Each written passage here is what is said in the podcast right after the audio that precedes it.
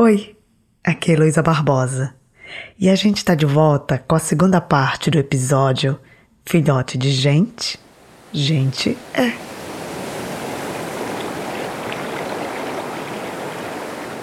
Só para te lembrar, nesse episódio a gente resolveu conversar com jovens que são filhos e filhas de brasileiros que nasceram ou cresceram nos Estados Unidos e que hoje vivem espalhados por cidades americanas.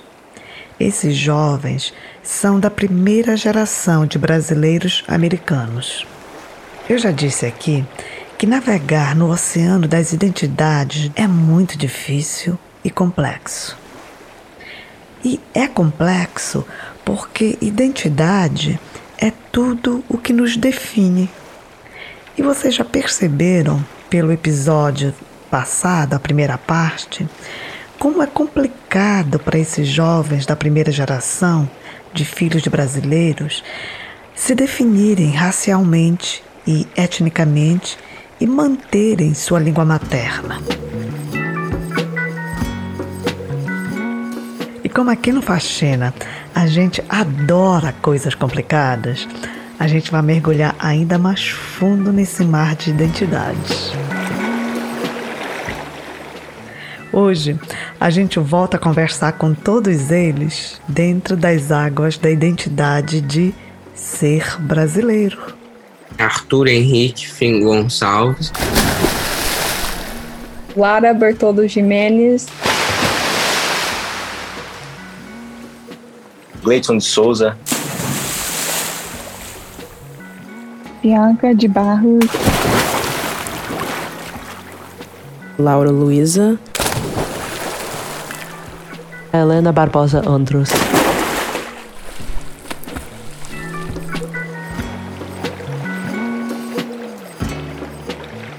Bom, a gente vai começar a nossa exploração da identidade brasileira desses jovens por um lugar que, que é um dos lugares mais conhecidos do Brasil.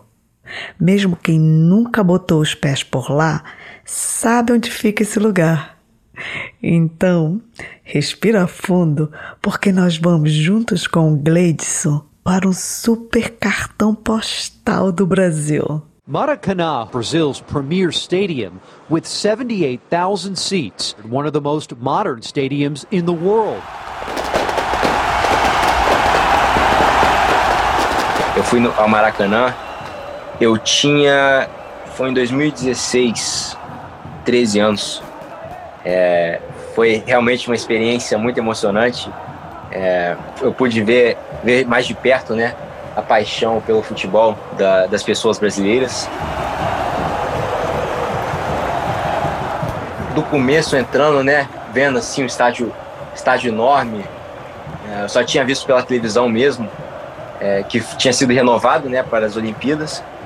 E eu lembro que que quando eu entrei eu fiquei realmente eu fiquei chocado de tão bonito que era. E foi, foi bem interessante também ver, ver como pode tantas pessoas unidas. É, no, no jogo que eu fui tinha o público presente era de 66 mil. E o que eu mais lembro mesmo é, é o som né, da torcida da torcida gritando é, pessoas que eu nem conhecia é, me abraçando, todos se abraçando juntos. É, a, cada, a cada lance se ouvia um grito de uh! Foi uma experiência muito. Foi, foi sensacional. E, e primeiro eu ficava só olhando, depois eu comecei a, a me sentir dentro daquele estádio também. Eu me senti como um deles, né? Que eu também gosto muito de futebol. E foi uma coisa que, que ficou muito marcado para mim. Foi a única vez que eu fui ao Maracanã. E Gleidson, quem jogou? Você lembra quem estava jogando? Foi Santos contra Flamengo.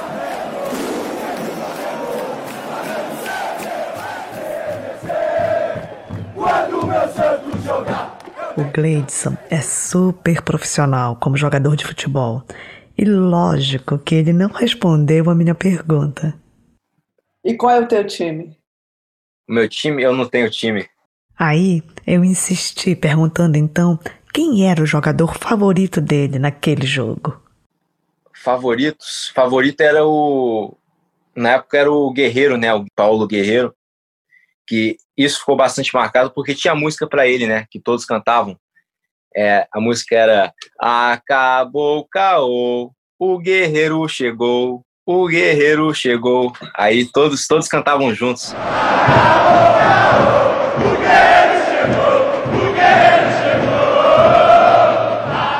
Você lembra quem ganhou o jogo? Foi empate em 2 a 2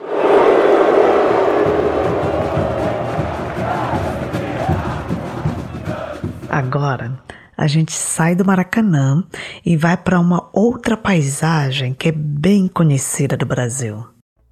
As praias brasileiras. De areia branca, água morna e homens e mulheres de pequenos biquínis. E quem vai levar a gente para pegar um sol na praia é a Lara. Quando eu vou pro Brasil, eu me sinto mais confortável na praia ou eu me sinto mais confortável que ninguém vai me olhar se eu tô, sabe, usando shorts. As mulheres que usam biquíni, não é todo mundo que é magrela e tem mulheres de diversos tipos de corpo e tudo, e ninguém nem pisca o olho. Ai, que vontade de estar numa praia do Brasil agora. Ah. Mas acorda, Heloísa, acorda. Volta pra real. E voltando para cá, para os Estados Unidos, a realidade é outra. Como bem diz a Lara. Tem muita praia que você não pode ir ah, colocando um biquíni pequeno que todo mundo vai ficar te olhando como você é estranho ou qualquer coisa. Essas coisas acontecem aqui nos Estados Unidos, mas é mais escondido, ou as pessoas são mais conservativas, que não gostam de mostrar o corpo, ou, ou fala mal das pessoas que, que fazem isso. Lara percebeu que a mulher tinha mais liberdade de mostrar o corpo no Brasil. Ela então se sentia um paraíso quando visitava o Brasil nas férias. E, além das praias, Lara conheceu uma cidadezinha do interior do estado de São Paulo, de onde a família da mãe dela é. E eu amava o Brasil. Tipo, a gente saía, um, a gente ficava na rua, tipo, até madrugada ninguém falava nada. Um, então eu eu amo minha cidade no, no interior, ainda tenho muitos amigos, minha minha família e tudo, porque minha cidade foi bem pequeno, bem branco, maioria italiano, português. Um, eu tinha uma tia que Deus a tenha, que a gente sempre falava que ela era racista e a gente só achava que a brincadeira ninguém levava a sério. Mas já adulta, na faculdade, Lara foi morar por um semestre em Salvador, capital do estado da Bahia. E lá ela viu um Brasil hum, mais real, eu diria. Mas não foi até que eu estudei em Salvador, que foi quando 2014, que eu percebi um, que o Brasil não era esse utopia que eu, que eu sempre pensava. Mil casos de racismo são registrados por ano no Brasil mais de 10 milhões de brasileiros vivem em situação de insegurança alimentar grave. A cada duas horas, uma mulher morre no Brasil vítima de feminicídio. O Brasil como o país que mais mata, que mais assassina a população LGBT no mundo, mais inclusive do que países que criminalizam a homossexualidade depois que, que eu estava em Salvador, que todo mundo fala, não todo mundo, mas algumas pessoas falavam comentários tipo, ah, você estudou em Salvador, mas lá é tão sujo, ai, por que Salvador, por que não Rio de Janeiro ou São Paulo ou qualquer coisa. Eu sei que a, com a população trans no Brasil é horrível, a violência que acontece e tudo. Eu geralmente eu acho que prefiro a cultura brasileira em vários jeitos. Um, mas eu acho que por causa de segurança eu ia preferir a América, porque especialmente porque ser trans, eu sou trans e ser trans no Brasil é super difícil.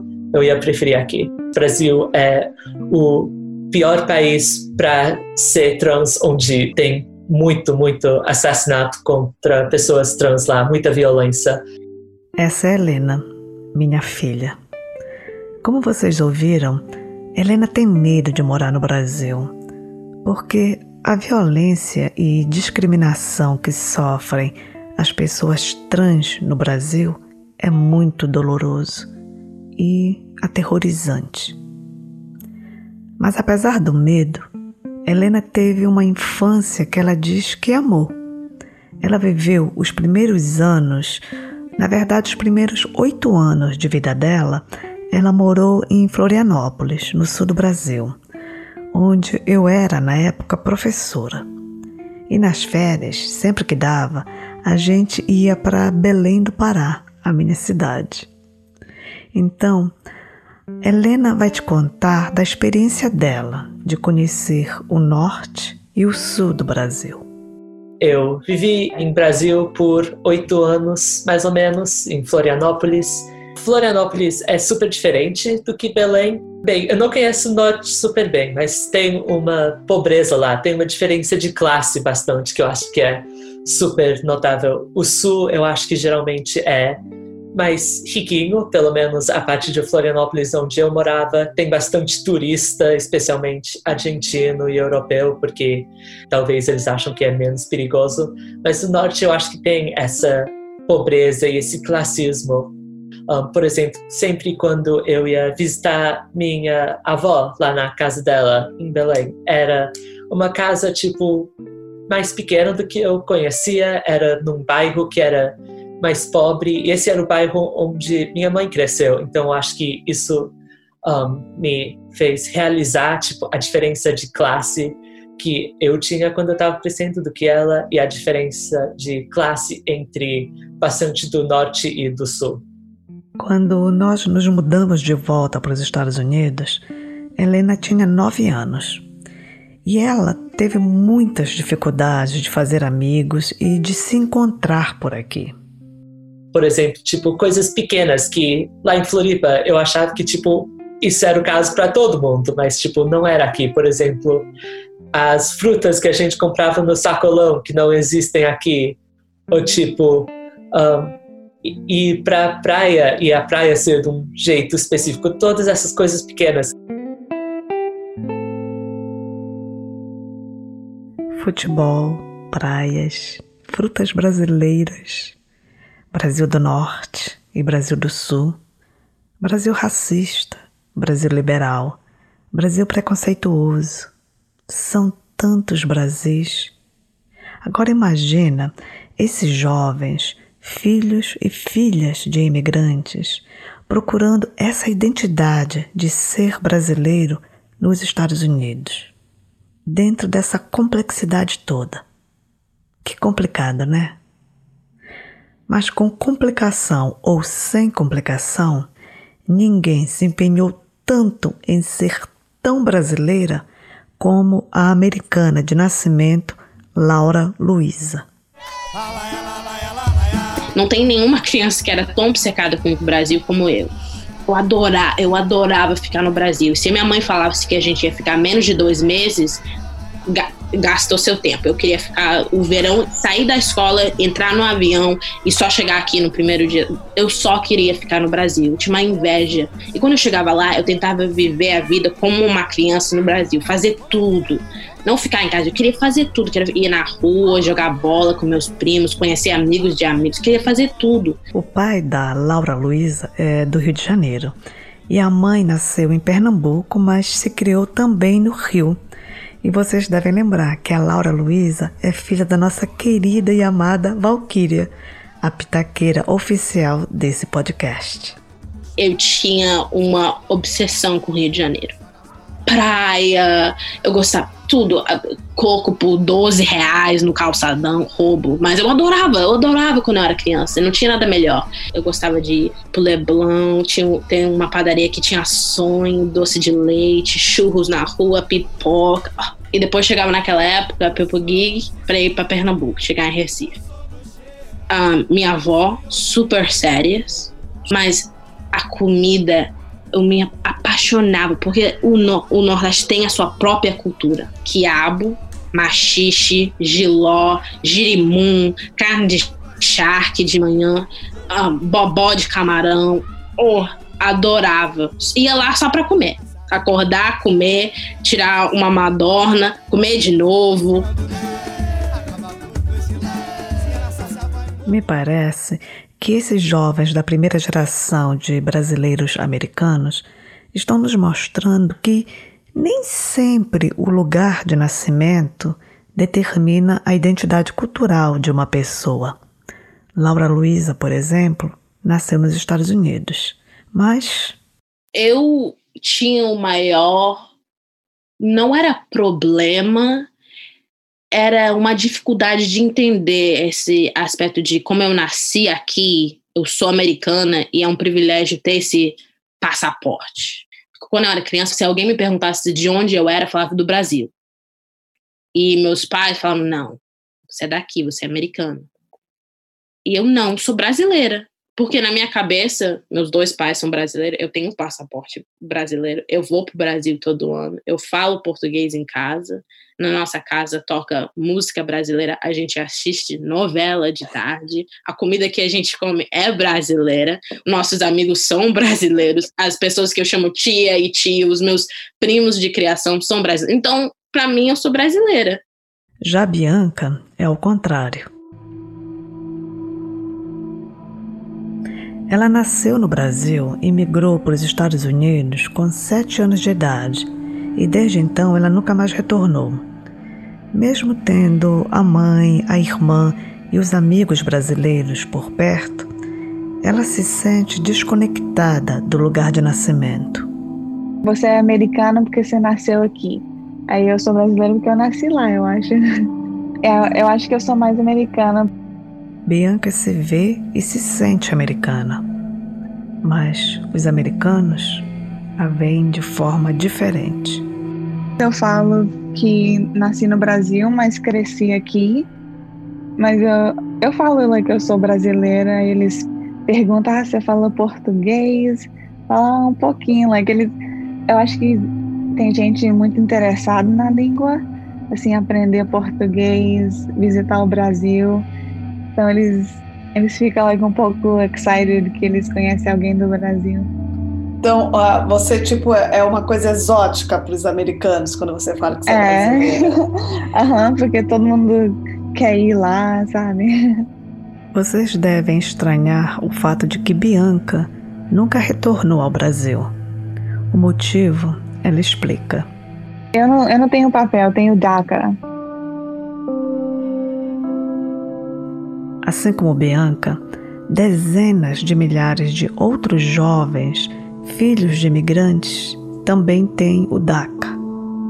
DACA é um documento provisório que o governo americano dá para os filhos de imigrantes não documentados que cresceram por aqui. Eu não gosto de falar com ninguém que eu não tenho papel. Eu posso trabalhar e eu posso ir para a escola porque eu tenho DACA. Uhum. Mas eu não posso sair desse país. É isso. Quem tem DACA não pode viajar nem de férias. E eu vou repetir: o DACA é um documento provisório. Provisório. Ou seja, existe uma ameaça diária de que de repente essa garantia de permanência pode ser retirada da vida desses jovens imigrantes e eles serem deportados. Deportados da única casa que eles conhecem. Quando Donald Trump começou tudo isso dos imigrantes, você via coisas na, na internet, on the news, que todo mundo estava com medo de ser deportado. Então, eu acho que eu fiquei com medo de até minha mãe ficou aliviada quando o Biden ganhou. O que faz uma pessoa ser americana ou ser brasileira? Laura Luiza não só vivia essa pergunta dentro dela, como também na comunidade de imigrantes brasileiros em Boston e eu via que tinha uma grande diferença entre as crianças que os pais são brasileiros, mas eles nasceram aqui, e as crianças que nasceram no Brasil e vieram para os Estados Unidos como criança como jovem. Os jovens que viram do Brasil, eles se separavam da gente. Você via o jeito que eles vestiam era diferente, o sotaque, não tinha sotaque, porque o português deles era perfeito. Eles jogavam bola diferente, tudo que eles faziam, eles faziam no seu grupo. E as crianças que são brasileiros de como americano de primeira geração, eles também faziam grupo. Laura Luiza mergulhou fundo no dilema existencial de muitos jovens da primeira geração de brasileiros americanos. Eu tinha uma dificuldade de pensar que eu era menos ou mais brasileira que alguém. Eu sou americana para eles, eu não sou brasileira.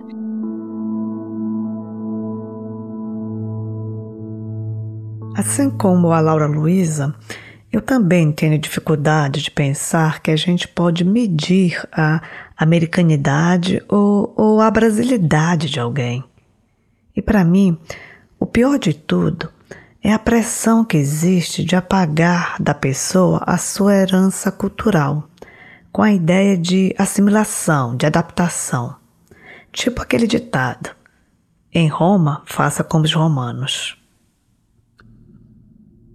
Além de tentar apagar a herança cultural de uma pessoa, existe também uma forma de tratá-la como um estrangeiro, um estranho, um sem lugar. Isso aconteceu com o Arthur. E a história é assim. Vocês lembram do Arthur? O Arthur nasceu aqui nos Estados Unidos, na área de Boston. Quando ele começou a estudar, ele foi para uma escola pública do bairro, onde estudavam muitos imigrantes. A minha escola estava cheia de haitiano, de, de brasileiro, de hispano, de indiano, de branco, tá, era de tudo. Eu estava entre um grupo que me aceitava, nem, nem eu sabendo que eles me aceitavam. Mas com nove anos de idade, Arthur ganhou uma bolsa de estudos para estudar em uma escola de filhos de milionários e bilionários americanos. Em uma escola com tudo, tudo o que há de melhor e mais sofisticado no mundo. Uma escola realmente só para rico, rico, rico, rico. Bom, Concedendo a bolsa, a escola achava que estava fazendo a sua parte em ajudar os pobres. E para os pais de Arthur, essa era a chance de ouro. Ao entrar nessa escola, eles me colocaram num, num programa para ajudar a criança a ler. Mas eu não, eu não tinha problema de ler, eu não tinha problema de escrever. Arthur conta que nessa escola de elite ele não era visto e nem mesmo reconhecido como brasileiro. Era, era bem raro eles me chamar de brasileiro, porque para eles eles só entendiam México. Eu jogava futebol porque eles nos fizeram jogar um monte de esporte. Então, eu, eu era rapidinho para minha idade. E sabe aquele ratinho do, do Tom and Jerry com o sombrero? Eles me chamaram do, do Spiri Gonzalez. Eu, eu me senti como um, um, um performance de, de circo, que tipo, pô, Fala uma coisa em português ali, daí você fica, o que, que você quer que eu falo? E daí ele, qualquer coisa, e daí eu falo uma coisa, não sei o que, daí ele pergunta, fala um palavrão ali, me fala um palavrão, e daí eu, eu vou lá, eu falo uma palavrão, tipo, pra mim reduziram minha cultura inteira, tipo, pô, dá um palavrão pra eu falar aqui. Uma cultura bem bruto e feia que não realmente demonstra a, a beleza e, e da, da cultura brasileira. Eles nunca me deram um espaço de, de entender minha cultura. Do jeito que eles falavam dos meus pais e da minha vida fora da escola, parecia que eu vinha de um mundo completamente diferente. Ao chegar lá, eu já cortei minha identidade brasileira. Então eu, eu achei jeito de separar quem eu era de, de quem eu era na escola. Eu tentei entrar numa cultura que eu nem necessariamente tinha um espaço de estar entre. Ainda é difícil de conectar com a minha família só por causa da, da diferença de vida que nós tivemos e, e da de tipo de identidade que eu me forcei para ter para me achar um, um canto nesse mundo. E o que ficou dessa experiência na tua vida, Arthur? Tem um efeito que me faz triste, porque agora eu vejo que eu não eu não falo português muito mais em casa. Para mim a única palavra que me chega, mas é essa ideia de colonização que aconteceu comigo nessas escolas, tá transferindo para minha família. Que agora eu vejo minha mãe que tipo o, o, ela prefere falar inglês. Então, quando nós temos uma conversa, ela, ela começa em inglês. E meu irmão é, é raríssimo ele falar português. Então, eu, eu tô, tipo, sentindo essa coisa de um pouco triste para mim. Daí, ao mesmo tempo, eu me vejo como eu saí de uma escola particular, ainda sendo um homem branco, completamente quebrado minha identidade é quebrada e não existe.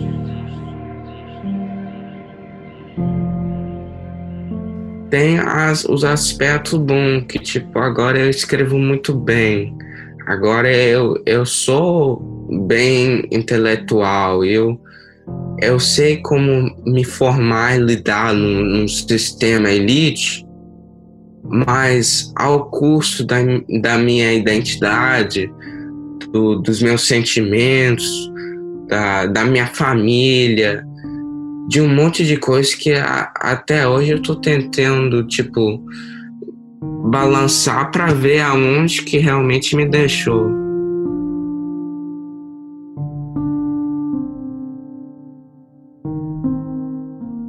Todo mundo pode viver e celebrar duas ou mais identidades culturais. E uma identidade cultural não precisa apagar a outra. Você pode viver sendo bicultural.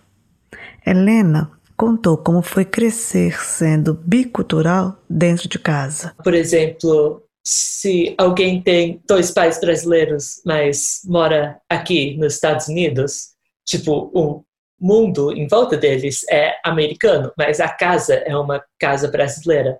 Para hum. mim, não tem essa divisão. Para mim, em casa, sempre é uma mistura dos dois. Então, tem a minha mãe, é, eu falo português com ela, sempre falo inglês com meu pai. Um, especialmente tem biculturalidade em, tipo, todo elemento da casa. Cozinhamos comida brasileira, às vezes temos um, arte brasileira nas paredes, bastante dos meus amigos eu conheci por causa da minha biculturalidade. Um, por exemplo, o Geo Willis, eu não ia ter conhecido ele se eu não era brasileira. Aqui tem esse atitude da pessoa individual sendo tipo a coisa mais importante e eu acho que isso pode se manifestar em jeitos que são muito ruins, mas geralmente eu acho que esse é um valor americano que eu acho que pode ser muito bom para tipo ajudar pessoas a ser eles mesmas, elas mesmas. Gleidson também abraça a sua identidade bicultural. Eu me identifico como os dois, brasileiro e americano. Até porque eu tenho a dupla cidadania, né? Brasileira e americana. Então, realmente, eu me considero brasileiro e americano, os dois eu não consigo escolher um que eu sou mais, mais americano, mais brasileiro, não, não tem assim. Lara parece estar bem resolvida com a sua diversidade. Eu não me sinto muito americana só porque eu tenho esse lado, eu fui criado bem brasileira em casa e bem dominicana na casa do meu pai. Um, então não é uma coisa que eu não odeio ser americana, não amo ser americana. É só um lugar que eu fui, eu fui criada, eu nasci aqui, mas minhas origens não são daqui. Até Laura Luiza fez as pazes com a parte de ser americana de sua identidade.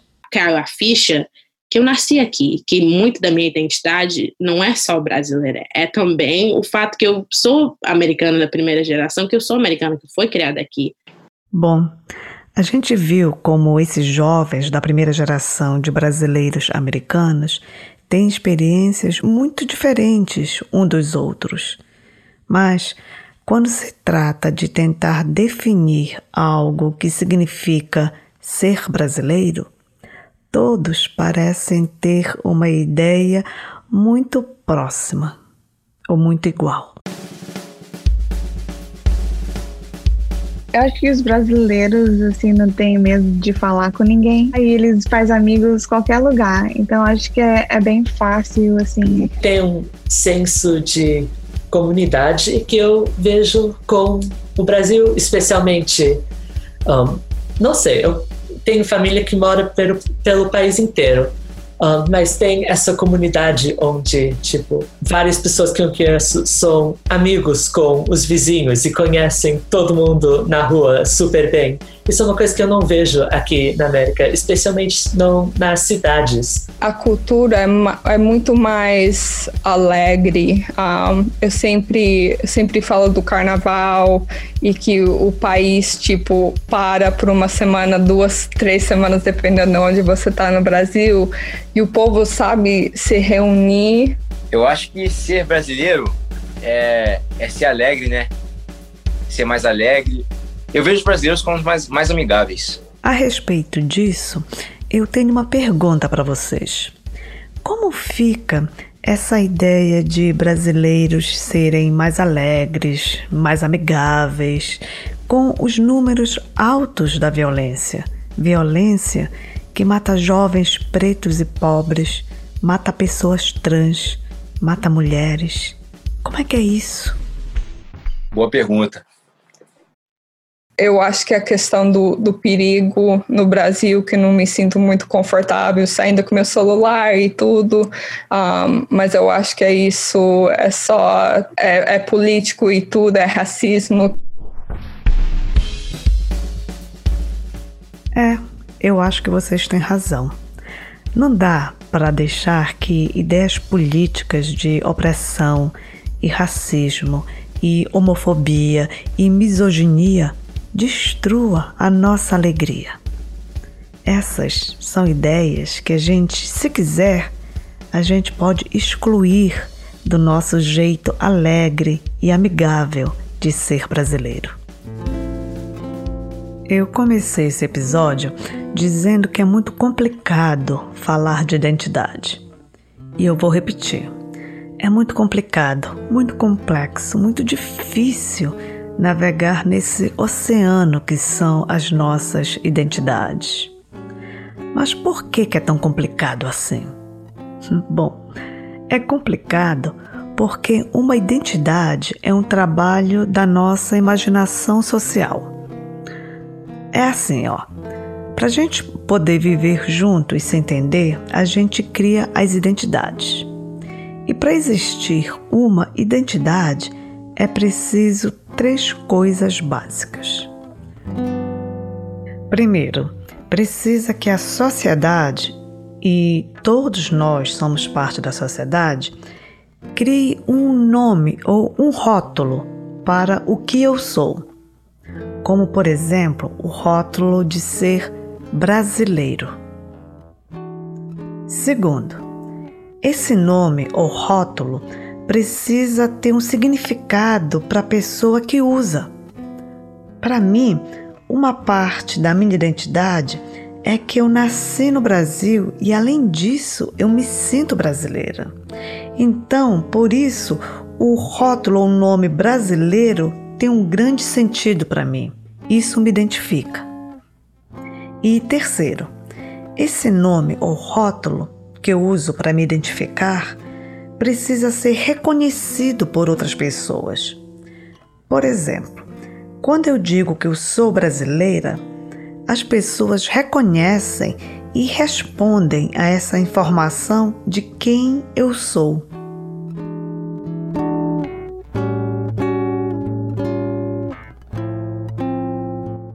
Mas, dentro de uma pessoa, cabe várias identidades, como identidade de nacionalidade, identidade racial, identidade profissional. Aliás, minha identidade profissional é eu sou podcaster e eu sou podcaster premiada! Yay!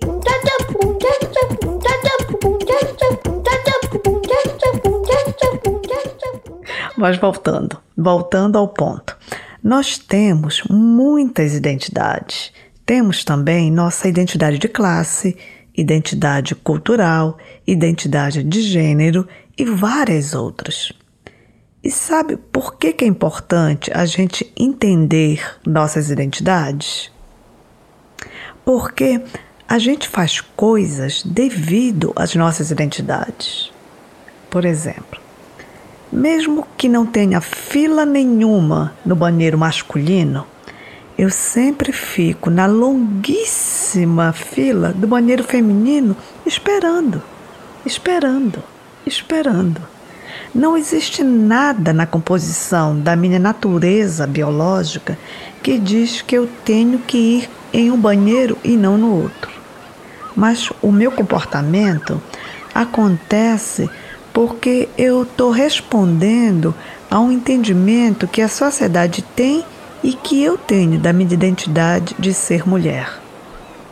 Então, se identidades é um trabalho da nossa imaginação social, nós podemos esticar, mudar, alterar definições de identidades para incluir todas, todas as maravilhosas e brilhantes e lindas diversidades de ser gente. Porque filhotes de gente, muitas gentes são.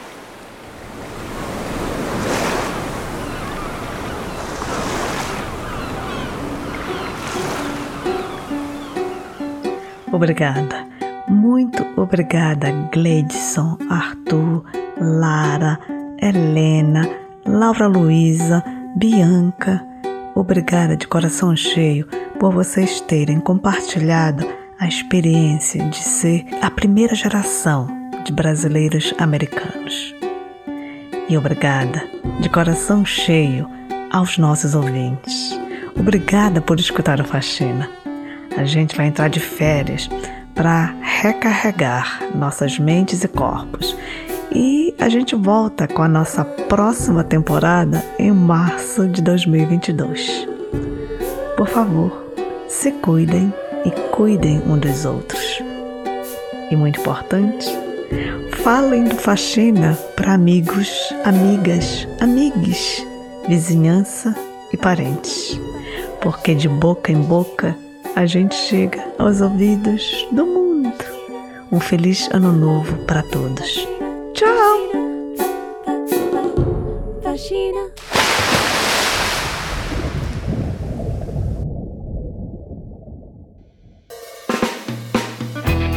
Esse episódio foi produzido por mim, Heloísa Barbosa e Valquíria Gouveia. Edição de áudio é do Felipe Ivanisca e Paulo Pinheiro. O episódio tem trilha original de Paulo Pinheiro, trilha adicional do Blue Dot Sessions. A música tema da faxina é de Anaís Azul. As ilustrações do episódio são de Natália Gregorini. E, por favor, se tu moras no Brasil e puder, apoie o Faxina com 10 reais por mês. Vai no site do apoia.se e procura por Faxina Podcast. A tua ajuda é super importante. Mas se tu moras em outro país, contribui pelo site do GoFundMe. É só entrar no site e procurar por Faxina Podcast. O Faxina teve apoio da PRX e do Google Podcast Creators Program para a realização dessa temporada.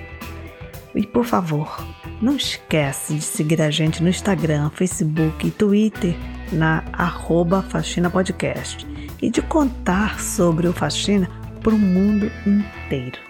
Até o próximo episódio. Tchau!